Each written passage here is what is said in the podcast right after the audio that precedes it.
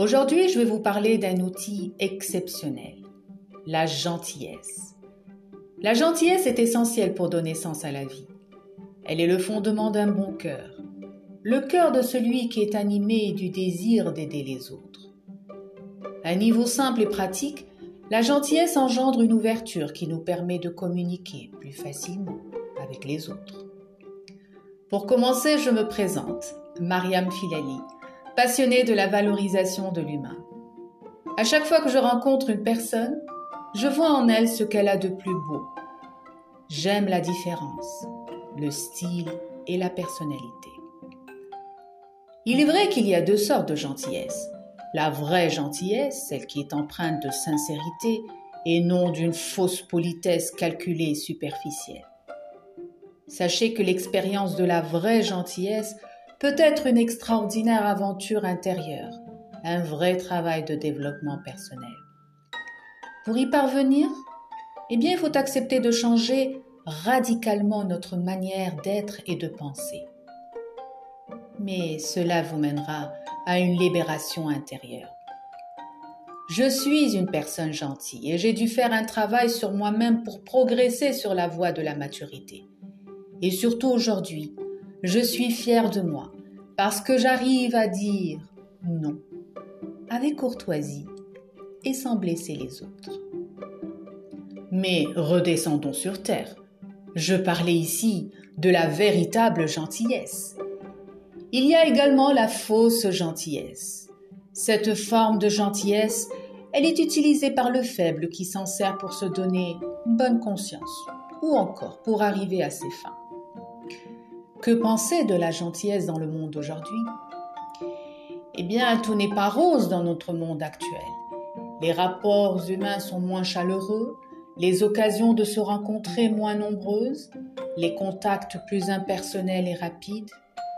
On valorise plus le profit que le rapport humain et les bonnes manières déclinent. Les amitiés sont moins durables. Je cite un exemple, si vous téléphonez pour parler à un être humain, vous tombez sur une voie digitale qui vous propose une liste d'options.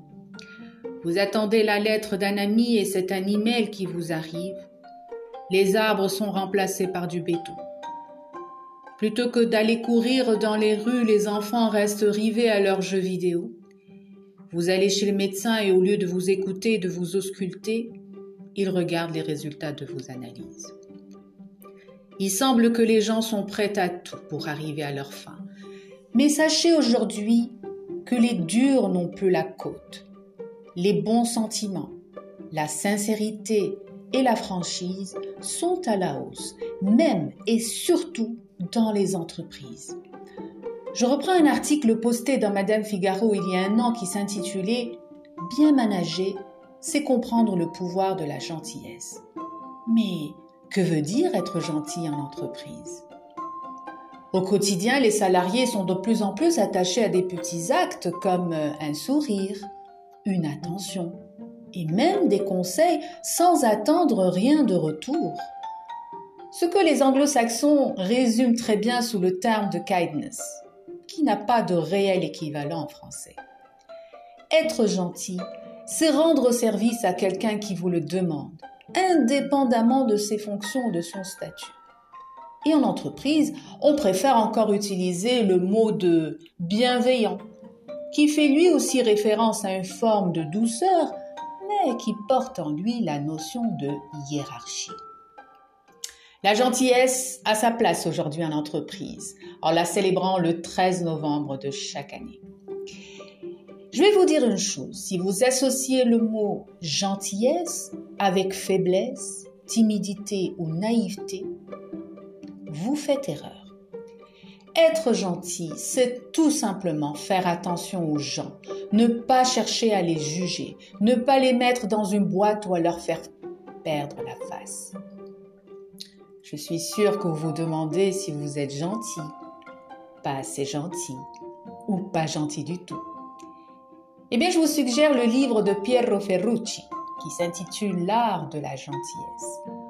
Je le recommande dans chacune de mes formations et je le fais à nouveau parce qu'il s'agit d'un livre qui ne peut que nous faire du bien. Le succès est entre vos mains. Réagissez. Je vous souhaite une bonne journée, vous donne rendez-vous au prochain podcast pour vous parler d'un nouvel outil qui m'a aidé à m'affirmer.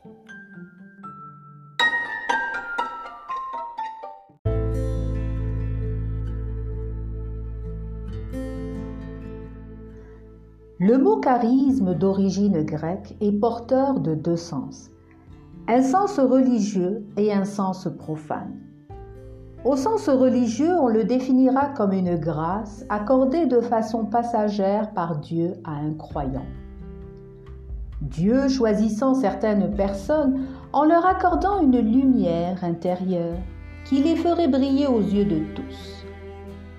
Au sens plus profane, on dira que c'est un grand prestige, un pouvoir de séduction, une ascendance qu'une personne exerce sur un public.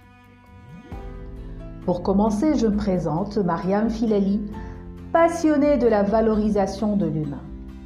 À chaque fois que je rencontre une personne, je vois en elle ce qu'elle a de plus beau.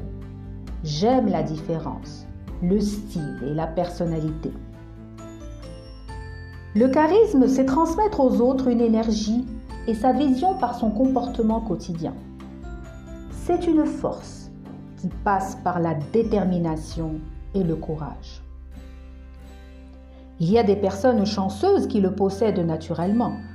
Le véritable charisme n'est pas que l'apanage des gens beaux ou grands de taille ou encore nantis d'une fortune ou d'une solide position sociale. Non, il s'agit là d'un rayonnement immatériel, quelque chose qui émane d'une personne charismatique. On ne saurait dire quoi exactement, mais un certain nombre de phénomènes se produisent lorsque cette personne apparaît quelque part ou lorsqu'elle effectue une quelconque tâche. Le silence se fait autour d'elle. On l'écoute, on lui obéit plus facilement ou on lui accorde de la confiance elle n'est pas obligée de faire ses preuves. On la suit, on l'admire. Et bien sûr, lorsque ces personnes prennent la parole, leur don éclate aux yeux de tous. Les gens dits charismatiques ont donc toutes les cartes en main dès le départ pour être des leaders naturels, chacun à leur niveau. Il faut savoir qu'il y a un embryon de charisme en chacun de nous, mais celui-ci est plus ou moins développé. La preuve, quand nous sommes extrêmement heureux ou amoureux, on peut facilement s'entendre dire que nous rayonnons et en ces périodes, tout semble nous réussir. Les acteurs le savent bien et y travaillent quotidiennement. Ils jouent et ils prennent plaisir, ils se font beaux, se regardent dans les miroirs et dans les objectifs des caméras. Ils prennent du temps à se maquiller, à se costumer.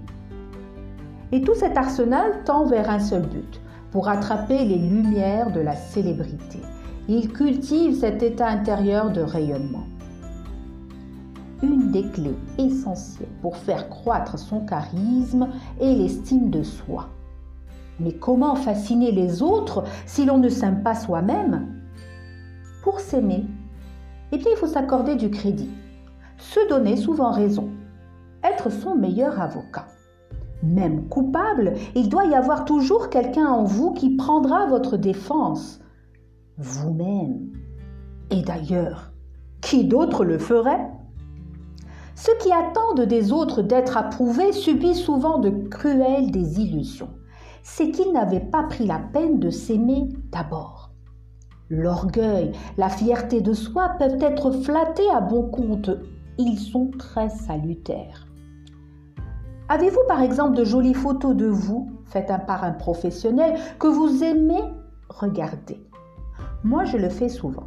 Le professionnel fera le nécessaire pour tirer le meilleur de votre profil et de votre personnalité. Est-ce un péché d'orgueil? Pas du tout. C'est un exercice de renforcement de l'estime de soi. Prenez-vous soin de vous physiquement. Changez-vous régulièrement de garde-robe.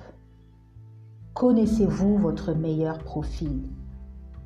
Prenez-vous du temps pour vous faire plaisir? Savez-vous vous récompenser plutôt que vous punir? Êtes-vous gentil avec vous-même? Si vous répondez non à ces questions, alors il est temps de vous mettre au travail de renforcement de l'estime de soi. Marie-Jeanne Marty, créatrice de Coach for Leaders, vous propose un exercice de renforcement de l'estime de soi. Ce jeu s'appelle le jeu des petites victoires. Allons-y, prenez un papier et réfléchissez aux petites victoires qui ont été les vôtres dans les trois derniers mois. On n'a pas besoin d'avoir accompli de grands exploits.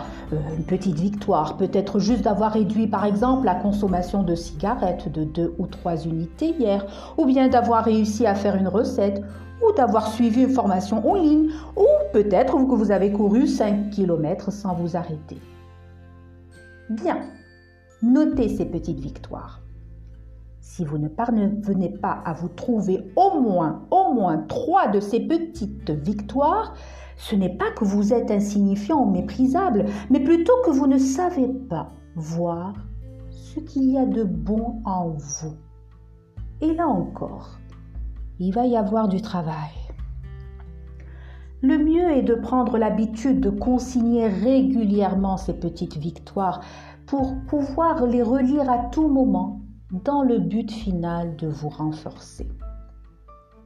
L'idéal serait en plus de se récompenser d'une manière ou d'une autre à chaque victoire acquise. Mais au-delà des aspects physiques et matériels de l'amour de soi, il y a lieu de positiver. C'est la règle fondamentale.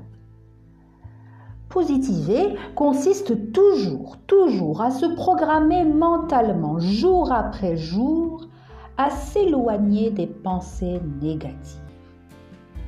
Si vous voulez acquérir confiance en vous-même et donc par extension du charisme, alors luttez contre les pensées négatives et remplacez-les toujours par la pensée contraire. Rappelez-vous une chose, un leader ne doute pas, il s'amuse de lui-même et du pouvoir qu'il exerce sur les autres avec cette délicieuse impression qu'il n'y est pour presque rien.